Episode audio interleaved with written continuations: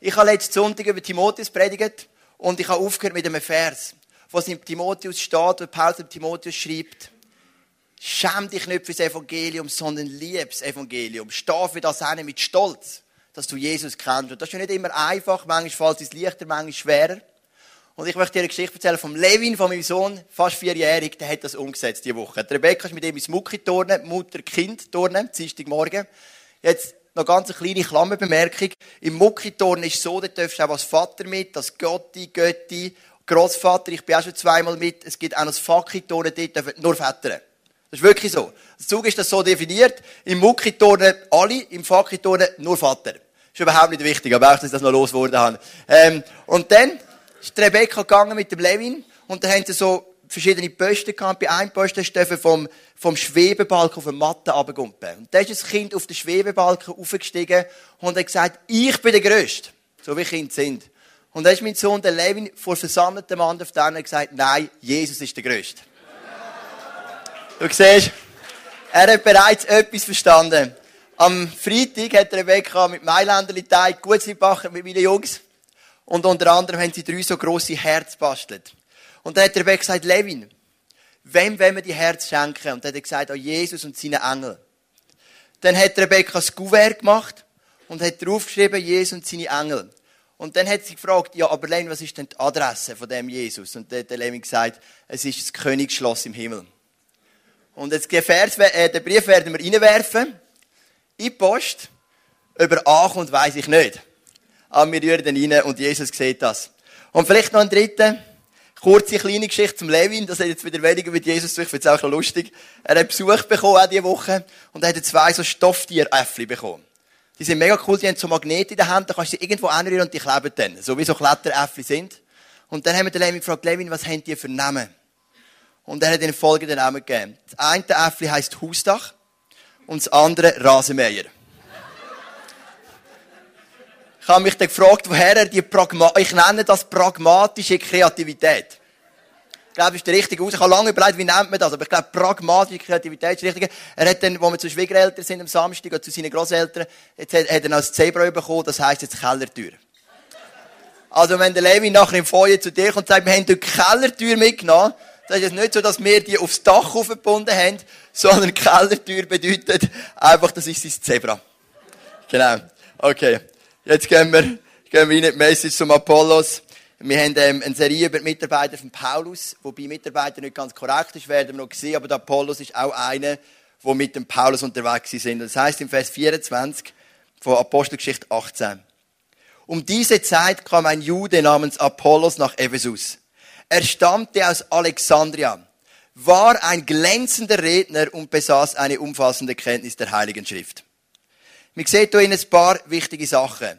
Der Apollos war in Alexandria. Alexandria war das Bildungszentrum der Welt zu dieser Zeit. Das war die grosse Bibliothek, die grosse Rhetorikschule. Dort ist das alte hebräische Testament ins Griechische übersetzt worden, das sogenannte Septuaginta. Hast du vielleicht schon mal gehört? Das ist ein ganz wichtiges Buch, wo sich auch Jesus hat oft aus der Septuaginta, aus der griechischen Übersetzung vom hebräischen Alten Testament zitiert. Und ähm, das ist so entstanden in Alexandria, das ist so Bildung gewesen. Dort hat es auch viele jüdische Schulen gegeben und dort sind grosse jüdische Redner rausgekommen. Und einer davon ist der Apollos und hat ein unglaubliches Talent gehabt. Er ist ein mega, mega, mega glänzender Redner gewesen. Er hat einfach können reden, frei von der Leber weg. Und er hat zusätzlich eine umfassende Kenntnis gehabt von der Heiligen Schrift. Und wenn du letzten Sonntag da gewesen bist, habe ich dann weißt du, ich habe vom Timotheus geredet und ich habe ihn verglichen mit dem Davis Cup Team von Wawrinka und Federer. Ich habe gesagt, der Wawrinka ist der, der über viel Geduld an die Weltspitze gekommen ist. Über Jahre von immer wieder Niederlagen, Rückschlägen. Gerade gegen den Djokovic x-mal im fünften Satz knapp verloren, bevor er ihn jetzt geschlagen hat im vierten Fall vom Australian Open. Einfach so mit viel Geduld. Und der Federer ist der Senkrechtstarter. In der Junioralter bereits Wimbledon das Juniorenturnier gewonnen. Denn ich weiß auch nicht, mit 2,23 ist das Nummer eins, alle Rekorde knackt, was es gibt. Und manchmal gibt es Menschen, die schaffen sich so auf mit viel Geduld. Und es gibt Menschen, die sind so richtige Senkrechtstarter. Sehr wenige Menschen sind Senkrechtstarter.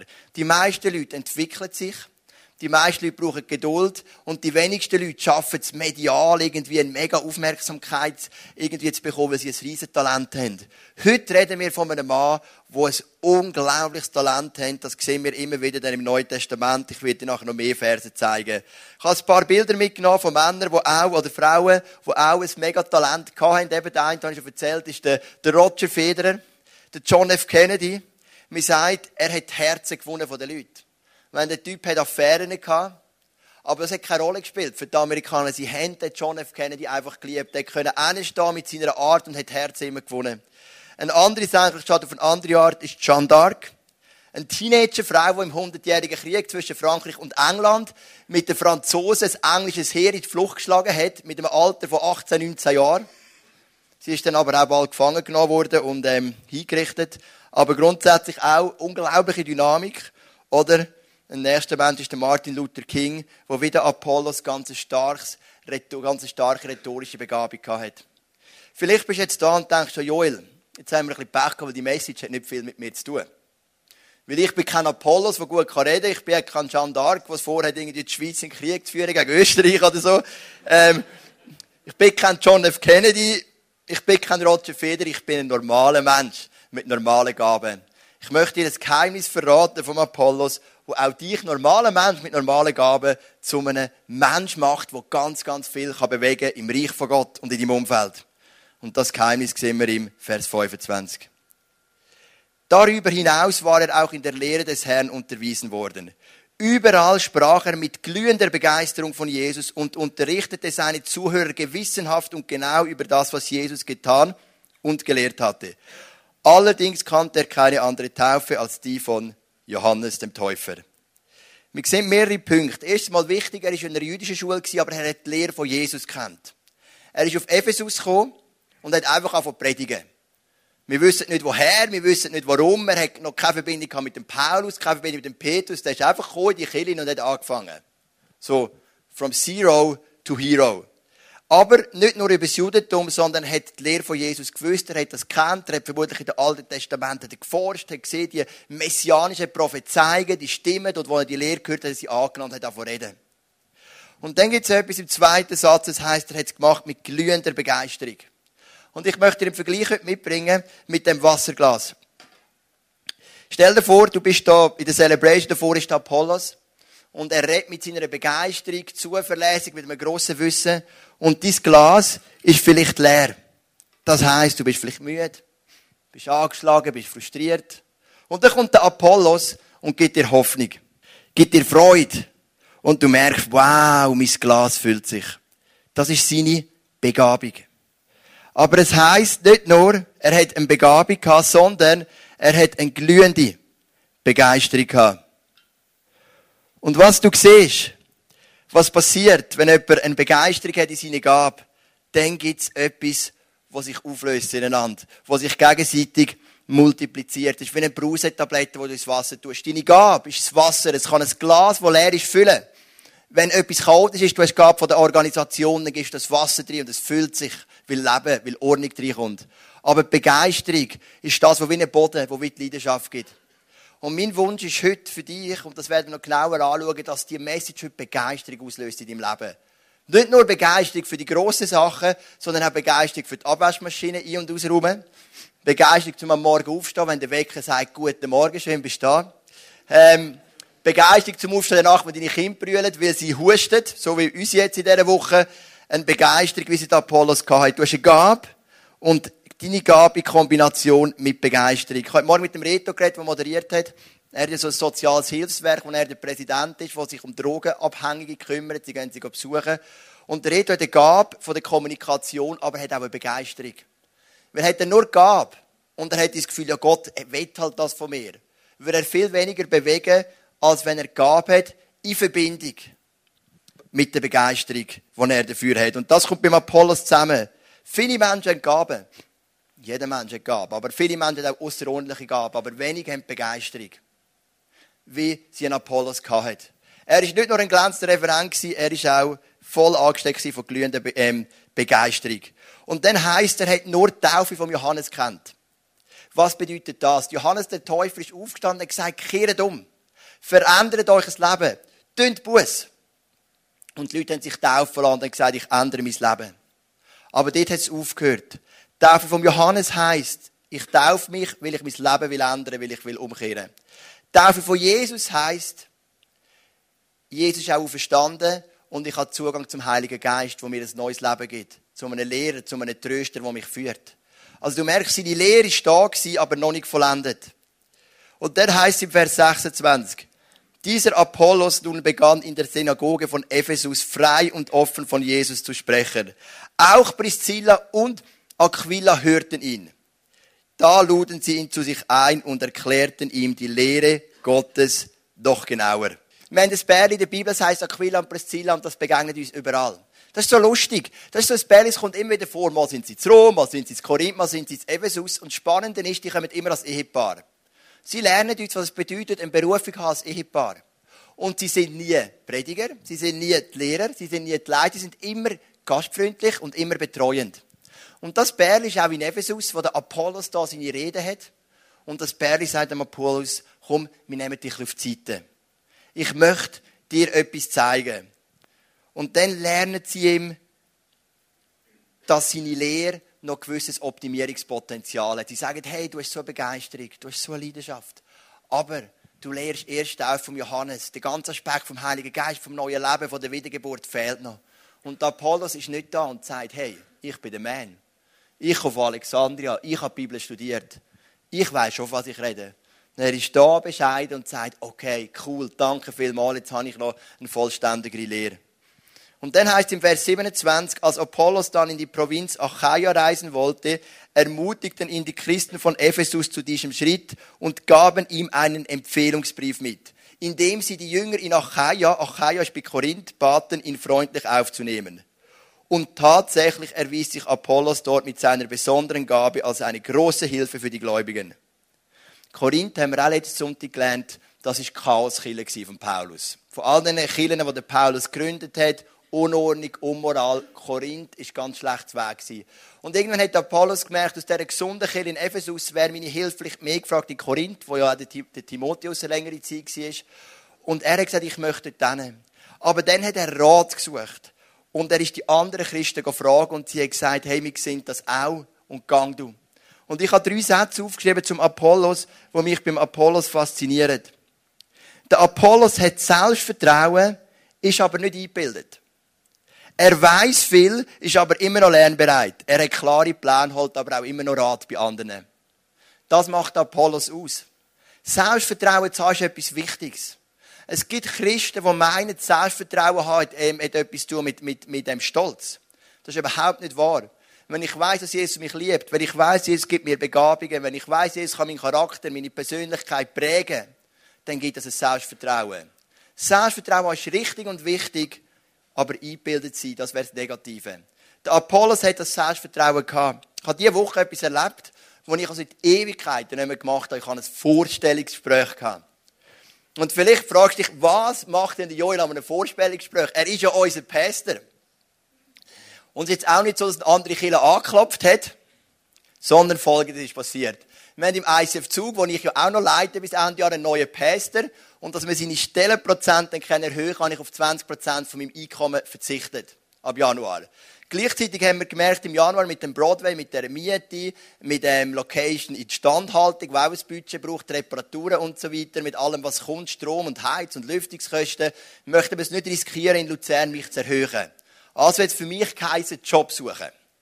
Klar, wir können jetzt sagen, Joel macht Hausmann, aber meine Frau blüht, aus als Hausda äh, blüht auf als Hausdame und ähm, ich bin jetzt nicht so der Hausmann, oder? Ganz ehrlich, ist nicht modern, so etwas zu sagen. Aber ganz ehrlich, ich kann gerne 100% arbeiten, oder? Also habe ich gesagt, ich brauche einen Job. Da habe ich das mit meiner Frau besprochen und dann haben wir gesagt, weißt, früher habe ich als Lagerist geschafft, ich habe im, im, in der Rezeption geschafft, aber ich meine, so wirklich aufblüht bin ich in dem nicht. Das war jetzt nicht meine Leidenschaft. Dann haben wir uns überlegt, was mache ich gern? Dann haben wir gedacht, weißt du, was wäre cool? Ich könnte Führungen machen. Egal was, hauptsächlich Führungen, weil das ist für mich wie eine Predigt. Jede Führung ist eine Predigt zusätzlich. Und dann habe ich mich beworben. Hauptsache reden, spielt doch keine Rolle was. Und dann habe ich mich beworben, gell? Stadt Zug, Zug Tourismus. Warum in Zug? Ich wohne dort, ich habe die Connection in Luzern, habe ich die noch nicht. Das Ziel ist, Referenzen aufzubauen, damit ich vielleicht auch in Luzern so etwas bekomme. Da hat sie mir ein Mail geschrieben. Sie hat ja über 20 Führungen in der Stadt Zug. Zwei hat, können Sie sich vorstellen, das eine ist Höllgrotte. Das sind so Tropfsteinhöhlen und das andere ist so Treichlern mit den Glocken. Kennst du das? So Alpaufzug mit den Glocken, oder? Da dachte ich, gut, das hat jetzt alles Grenzen. Also das mit den Glocken ist eine Glocke, das, das, das ist für mich schwierig. Aber Höllgrotte, Tropfsteinhöhlen, mega spannend, oder? Dann bin ich als Vorstellungsgespräch und ich, ganz ehrlich, ich habe im Fall gedacht, ich mache das mit links. Und am Morgen um 10 Uhr bin ich langsam ein nervös geworden. Und vor dem Gespräch um 2 bin ich so nervös gewesen. Also nasse Hände, alles zusammen. Kannst du dir das vorstellen? Weißt du, zu mir kommen die Leute ins Gebet sagen, ja, Vorstellungsgespräch. Ich sage, du musst echt selber sein und der Heilige Geist kommt mit dir und so. Dann bin ich dort gewesen, gell? richtig nervös wegen dieser Höllgröttli da, oder? Ähm, und dann hat sie mir Fragen gestellt. Aber was wirklich cool war, in diesem halbstündigen Gespräch, so mein Selbstvertrauen ist zurückgekommen, oder? Habe gesagt, sind Sie interessiert an der Höllgrotte?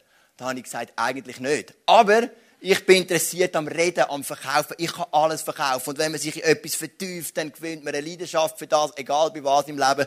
Ich habe noch kein Interesse an Höllgott, aber die wird kommen. Hauptsache ich kann reden, Hauptsache ich kann verkaufen. Dann hat sie gesagt, stellen Sie sich vor, Sie haben eine Gruppe. Und in dieser Gruppe stören zwei Leute. Die ganze Führung, so Führung geht 60 bis 90 Minuten, oder? Was machen Sie?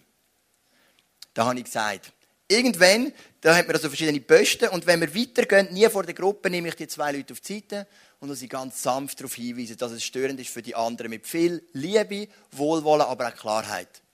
Wow, doch, der versteht etwas, oder? Hat das Gefühl gehabt, extrem tiefe Gedanken. Und die Quintessenz von dem Gespräch ist, ich bin jetzt Höllgrottenführer. Also, ähm, weiß auch nicht, oder? Also, ich muss, ähm, also von ihrer Seite, ich muss jetzt einen Vertrag noch einschicken, den ich schon bekommen habe, aber also ich kann es euch empfehlen. Höllgrotte in Bar, also das muss man einfach gesehen haben. Weltklasse. Weltklasse. Genau. Ähm, dann habe ich aber, ähm, mein Traum wäre eigentlich nicht die Höllgrotte gewesen, mein Traum ist die Stadtführung. Und ich habe jetzt auch noch das Telefon bekommen, kann mich dann am 11. Dezember noch vorstellen für die Stadtführung in Zug. Und dafür das würde dann wirklich mein Herz schlagen, weil ich liebe Geschichte ich liebe den Stadtzug und ich versuche eine Referenz aufzubauen und vielleicht mal möglich sogar auf Luzern oder auf Zürich zu gehen, in eine größere Stadt und dort Stadtführungen zu machen. Und vielleicht wird das noch so ein kleines Nebengewerbe für mich. Und das wäre mega cool. Und ähm, ich könnte predigen immer wieder unter der Woche. Und ich habe das gemerkt, so Selbstvertrauen, okay, das ist wichtig, aber einbildet, das ist nicht gut. Oder? Ich habe versucht, so in dieser gesunden Dynamik zu bleiben bei dem Bewerbungsgespräch für die Höllgrotte. Also wir haben Apollos, voll Selbstvertrauen. Wir haben Apollos, der lernbereit ist. Wir haben Apollos, der Plan hat, aber doch andere um Rat fragt. Und dann ist er auf Korinth. Und in Korinth ist etwas ganz Interessantes passiert. Der Apollos hat so einen Zug gehabt, dass plötzlich Spaltungen entstanden sind. Das ist natürlich nicht seine Absicht gewesen. Folgendes schreibt dann der Paulus an Korinther. Ihr wisst, was ich meine. Einer von euch sagt, ich bin ein Anhänger von Paulus ein anderer ich von Apollos, wieder ein anderer ich von Petrus und noch ein anderer ich von Christus. Ist Christus denn zerspalten? Bin ich etwa Paulus für euch am Kreuz gestorben oder seid ihr auf meinen Namen getauft worden? Hast du die Namen mal studiert in diesen zwei Versen? Es gibt eine Gruppe Paulus, Petrus, Christus und Apollos. Also hast du gesehen, was der Mann bewegt hat in dieser kurzen Zeit? Dass er plötzlich auf einer Ebene schon genannt wird mit dem Petrus und dem Paulus. Eine ganze Gruppe hat schon gesagt, wir sind Fans von Apollos, oder? Und der Paulus musste sagen, hey Freunde, das macht doch keinen Sinn.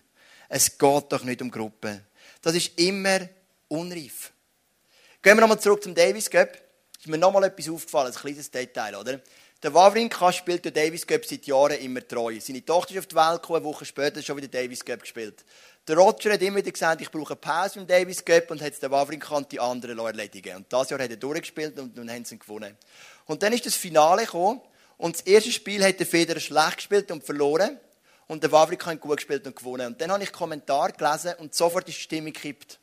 Sie hat gesagt, der Wawrinka ist unser Held, der Stan richtet, er ist immer treu gewesen, der Feder pickt sich nur die Rosinen, da einmal mehr zeigt sich, wenn es darauf ankommt, ist der Stan parat und nicht der Wawrinka. Und plötzlich ist unser Liebling gekippt. Habt ihr vielleicht ein mitbekommen? Dann ist Doppel gekommen, haben super gespielt, dann hat der Feder auch noch den entscheidenden Sieg geholt und dann ist die Vier gekommen. Und der Feder hat dieser Gruppendynamik entgegengewirkt.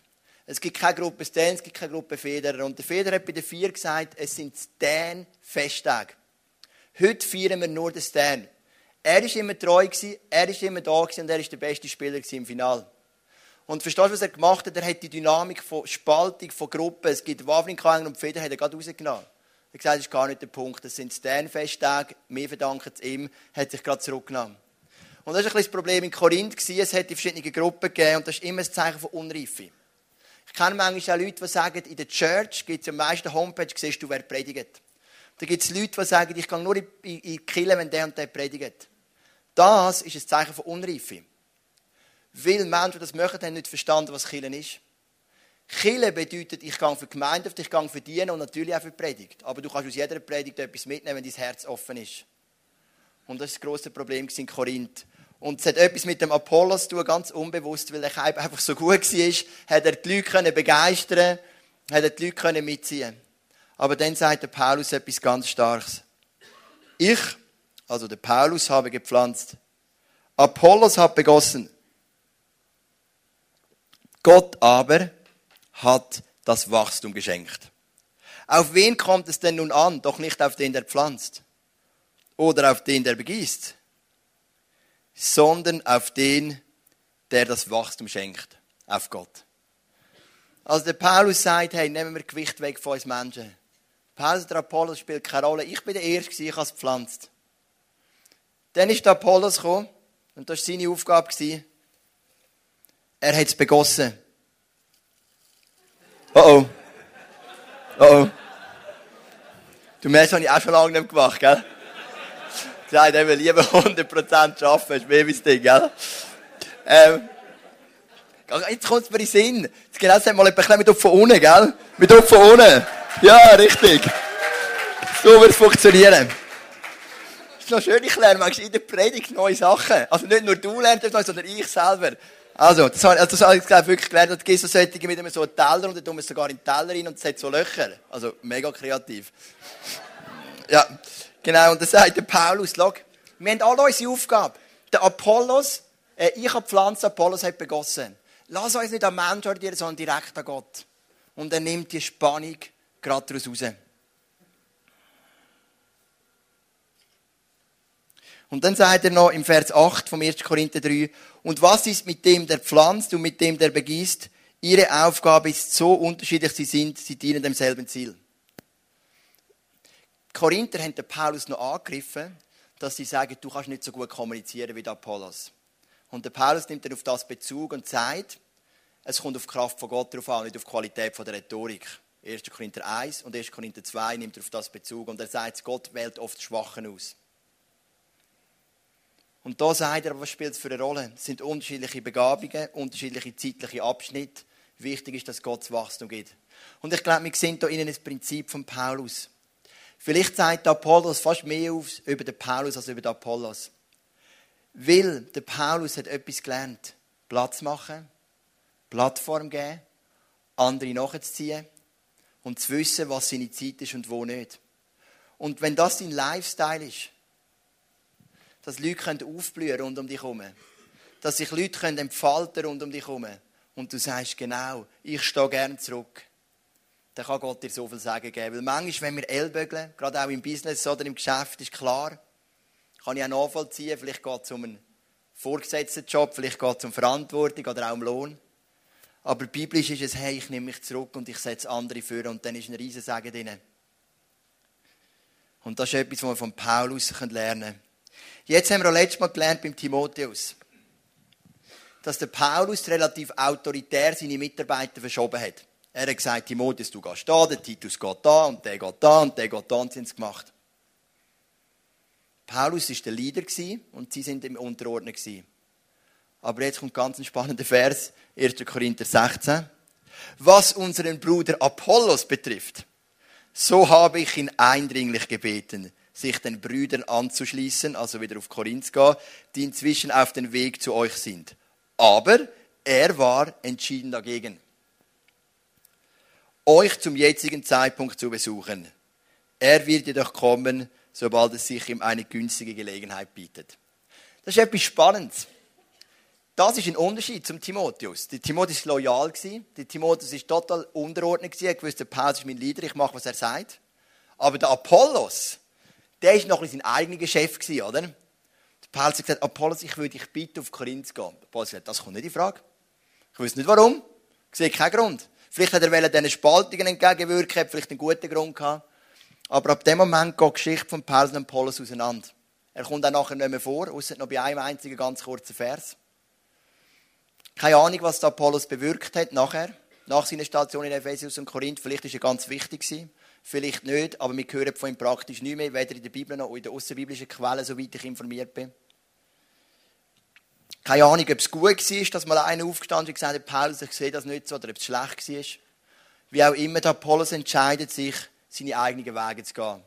Und er sagt, ich bin mein eigener Herr. Und manchmal kommen die Leute zu mir und sagen, Joel, ich habe eine Idee. Könntest du mir einen Rat geben? Ich sehe mich in einem Studium, für das, zum Beispiel in einem Theologiestudium, oder ich sehe mich beruflich da und da. Und oftmals merke ich, wenn ich dann sage, ich sehe das ein bisschen anders, ich würde es dir nicht empfehlen, es spielt gar keine Rolle. Weil die Leute wissen eh, was sie wollen. Und der Pastor gibt einfach nur sein Sagen. Und wenn es der Pastor nicht gibt, ist der Pastor schuld, nicht ich selber. Und manchmal ist es auch richtig. Wenn wir lesen in der Geschichte selten von Leuten, zum Beispiel Gladys Elwer, das so eine Missionarin in China, wo der Pastor, Kille, alle gesagt es ist falsch gegangen, nicht, mach es auf keinen Fall. Und sie ist gegangen und hat mega viel bewegt. Es mag Situationen sein, wo es richtig ist, aber oftmals ist es so eine leere Plattitüde. Ah, Paulus, was denkst du, soll ich auf Korinth? Gang auf Korinth. Nein, ich gang nicht. Und dann fragst du einfach gescheiter nicht. Das ist auch dein Recht. Du bist ja selbstverantwortlich, stehst selber für Gott, für das. Aber man merkt da, die Geschichte geht auseinander. Und darum ist eben eigentlich der Titel falsch, wenn wir sagen, der Apollos ist ein Mitarbeiter von Paulus, weil der Apollos entscheidet sich kein Mitarbeiter von Paulus. Dennoch schätzt der Paulus den Apollos. Dennoch liebt der Paulus den Apollos. Dennoch ähm, wertet er ihn höher als sich selber. Wieso weiß ich das? Weil im letzten Brief, den Paulus schreibt vor seinem Tod, im Titus 3, Vers 13, geht Apollos, die letzte Auftreten noch von ihm im Neuen Testament, auf Kreta, geht Titus besuchen. Und dort schreibt der Paulus, gibt Zenas, dem Rechtsgelehrten, und Apollos alles, was sie für ihre Weiterreise brauchen. Sorge dafür, dass es ihnen an nichts fehlt. Obwohl sich der Apollos gegen den Paulus und seinen Staff entscheidet, schaut der Paulus, dass es ihm gut geht. Er schreibt dem Titus einen Brief und sagt, schau, dass es ihm an nichts fehlt. Pass auf dem auf. Ich möchte, dass es ihm gut geht. Und im Vers 6, und im 1. Korinther 16, wir vorher gelesen haben, heißt es am Anfang, was unseren Bruder Apollos betrifft. Also, obwohl sich der Apollos gegen den Paulus entschieden hat, ist es sein Brüder. Und das ist ganz cool. Darum sage ich, der Apollos für mich sagt mehr aus über den Paulus als über den Apollos. Es zeigt, dass der Paulus sehr wohl Menschen führen in seinem Staff aber sehr wohl auch können zulassen, wenn Leute ihre eigenen Wege gegangen sind. Sie können wertschätzen, können auf sie schauen und am Titus sagen, gib alles, was er braucht für seine Weiterreise. Es soll ihm gut gehen, er soll sich wohlfühlen. Und es mag sein in deinem Leben, vielleicht auch wenn du verantwortlich bist in deiner Familie, in deinem Geschäft oder auch in der Kirche, dass sich nicht immer alles so entwickelt, wie du gerne willst. Nicht jeder geht in dieser Spur, was du gerne hättest. Das geht sogar mehr so. Und dann entscheidet sich dein Herz. Weil Leute, die sich in die Spur bewegen, wie du gerne hast, mit denen ist eh cool. Aber es gibt manchmal auch die Apollos-Typen, die manchmal für sich selber stehen. Die ein bisschen schwieriger sind zu führen. Und ich sage nicht, dass man einfach alles muss akzeptieren muss, überhaupt nicht. Aber dein Herz soll weich bleiben für so Menschen. Dein Herz soll für die Menschen weiterhin schlagen. Das ist für mich vielleicht sogar ein kleiner Tipp für Businessleute sagen, es heißt nicht, dass sie weiter im Geschäft sein wenn sie Querschläger sind. Aber wie ist dein Herz? Lass dein Herz verhärten oder nicht? Und wir sehen dann Paulus, der wahrscheinlich seinen fähigsten Mann verliert. Aber wir sehen den Paulus, der ganz ein weiches Herz behaltet. Der sagt, es ist unser Brüder und geben ihm alles, was er braucht für die Weiterreise. Es soll ihm gut gehen. Und ich finde das mega, mega stark. Und ich sage, es sagt mehr über den Paulus als über den Apollos, die ganze Geschichte. Ich habe Gott gefragt und mich selber, was gebe ich der Church mit? Weil wenn ich dir Männer vorstelle von der Bibel oder Frauen, dann habe ich ja immer tausend Punkte. Was gebe ich euch mit? Und ich bin auf zwei Wörter gekommen, ein Adjektiv und ein Nomen. Ich möchte nochmal zurück zum ersten Satz. Überall sprach er mit glühender Begeisterung. Das ist das, was ich heute beten heute Morgen. dass die glühende Begeisterung vom Apollos dich erfüllt, wo sich nicht können zurückheben, einfach zu predigen, wenn er erkannt hat, wer der Jesus ist, ist er auf Ephesus gegangen und hat angefangen. Trotz allen Widerständen, ob er willkommen ist oder nicht, hat er so eine Leidenschaft gehabt und so eine Power. Und Penger ist gegangen. Er hat eine glühende, eine glühende Begeisterung gehabt, er hat seine Gabe genommen und sie gemischt mit Begeisterung. Morgen Morgen gehst du arbeiten, ziemlich sicher. Je nachdem, vielleicht ist er frei, wie der Reto zum Beispiel. genau, gibt es auch. Aber ich denke, viele gehen arbeiten. Machst es du mit glühender Begeisterung? Deine Ehe, glühende Begeisterung. Zeit mit deinen Kindern, glühende Begeisterung, Fragezeichen. Abwaschmaschine ein- und ausräumen, glühende Begeisterung, Fragezeichen. Blumen Wasser geben, glühende Begeisterung. Im Wort Begeisterung, nicht im Griechischen, aber im Deutschen ist das Wort Geist. Und ich gewusst, dass der Heilige Geist dir Begeisterung geben will. Selbst für Sachen, die du nicht gern machst. Ich meine eben ganz ehrlich, unter uns. Ich habe das dieser Frau nur so im Ansatz gesagt, wegen der Vorstellungsgespräch. Aber wenn ich an die Höllgrotte denke, denke ich jetzt nicht, das ist für mich zwingend Weltkulturerbe von der UNESCO. Also jetzt für mich persönlich, es ist so eine Höhle mit ein paar Steinen, oder? Aber ich glaube, dass Gott mir eine glühende Begeisterung gibt. Weil so erlebe ich den Heiligen Geist. Ich habe die Leute gesehen, Bodenleck im Broadway, auf den Knien. Ich habe sie gesehen mit ihrem, mit, mit ihrem Muskelkater. Aber ich habe sie gesehen lachen dabei. Ich habe sie gesehen, Freude Urs hat es genau richtig gesagt. Ich höre nichts fluchen im Broadway. Ich sehe die Leute immer begeistert. Weil sie machen es mit Leidenschaft und Freude. Es gibt Leute, die arbeiten schon praktisch, dann nehmen sie noch frei und gehen nochmal ins Eis auf den Boden legen. Und das ist die Begeisterung. Und weißt du was? Die möchte Jesus dir schenken heute Morgen. Nicht nur für die, die auf der Bühne stehen, für die Band und für mich. Nicht nur in der Small Group und im christlichen Bereich, dort auch, sondern auch in deinem Beruf, auch in deiner Familie, auch in deinem Sonntagnachmittagsspaziergang, wo du deinen Schwiegereltern das Lied machst, vielleicht. Jesus möchte, dass du mit Begeisterung durchs Leben gehst. Und das ist für mich der Punkt vom Apollos. Ein junger, dynamischer Mensch, voller Begeisterung und Leidenschaft. Und ich habe dir von Martin Luther King erzählt. Und ich möchte dir am Schluss ein Zitat bringen von dem Mann. Wenn es dir im Leben zufällt, Straßen zu kehren, also mit kehren meint man jetzt nicht Straßen umkehren, sondern wischen. Darum habe ich den Besen mitgenommen. Dann kehre die Straßen wie Michelangelo Bilder malte. Ich bin in der Sixtinischen Kapelle ich habe die Bilder gesehen von Michelangelo, das weltberühmte Bild, wo Gott am Adam so seine Hand entgegenstreckt und sich die Finger berührt. Mega, mega eindrücklich. Kehre die Straßen wie Beethoven Musik komponierte. Wer kennt sie nicht? Die fünfte oder die neunte Symphonie von Beethoven. Ich kenne sie nicht. Ähm, aber ich weiß, dass sie geht. Kehre die Straßen wie Shakespeare dichtete. Jol, äh, Romeo und Julia. Kehre die Straßen so gut, dass alle Herrscharen im Himmel und auf der Erde innehalten müssen und sagen, hier lebte ein großer Straßenkehrer, der seine Aufgabe gut gemacht hat. Zitat Martin Luther King es hammert die da, ich lese es nochmal am Stück. Wenn es dir im Leben zufällt, Straßen zu kehren, dann kehre die Straßen wie Michelangelo Bilder malte. Kehre die Straßen wie Beethoven Musik komponierte. Kehre die Straße wie Shakespeare dichtete.